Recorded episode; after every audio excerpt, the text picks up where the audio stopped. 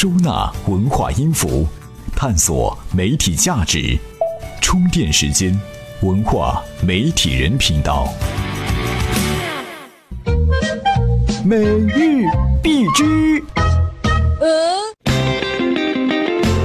根据猫眼实时票房的数据，截止七月二十七号，《捉妖记》上映十一天票房达到十三亿元，超越《泰囧》，成为华语片票房冠军。南开大学召开新闻发布会，宣称一名博士发现尘封近半个世纪的林语堂英译本《红楼梦》原稿，原稿的出版工作已经开始筹备。七月二十七号，英国培生集团刚刚宣布出售《金融时报》之后，又宣布出售旗下杂志《经济学人》。《经济学人》创办于一八四三年，在经济领域拥有世界级影响。七月二十五号，AC 米兰在深圳龙岗大运中心体育场一比零击败了国际米兰。近期还有二十七号，国际米兰与皇家马德里在广州天河体育中心的对战。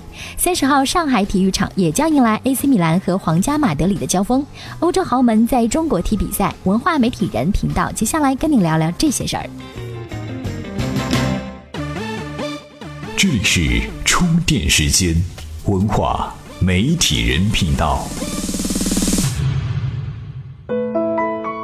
欢迎回来，这里是文化媒体人频道。这个夏天，中国足球迷的幸福指数已经趋向爆表了。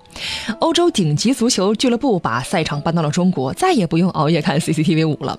今年，拜仁慕尼黑、瓦伦西亚、国际米兰、皇家马德里、AC 米兰、马德里竞技、尤文图斯、拉齐奥队这八支来自于德甲、西甲和意甲的顶级队伍，在北京、上海、广州、深圳、重庆等有多场重要比赛。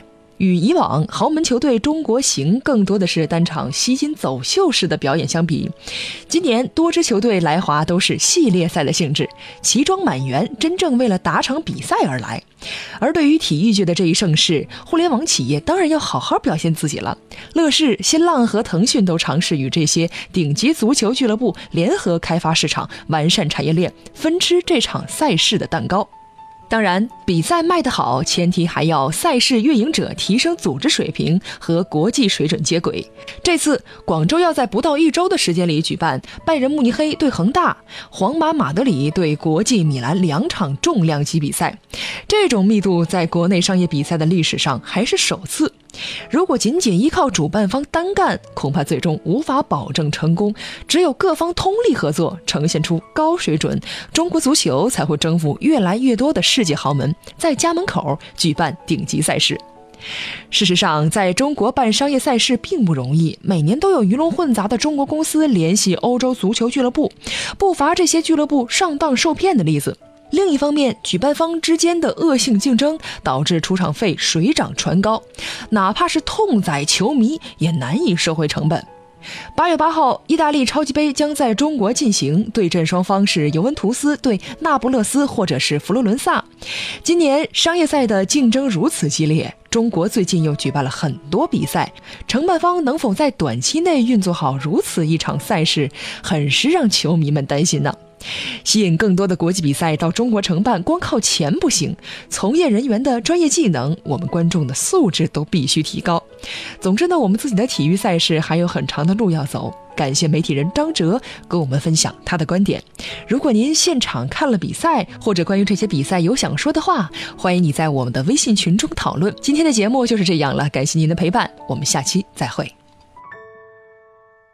怎样才能加入我们的微信交流群呢？在微信公众号“充电时间”中找到群入口按钮，根据提示进行相关操作，这样你就能和同频道的小伙伴们待在一块儿啦。这里是充电时间，以声音为介质的功能资讯服务。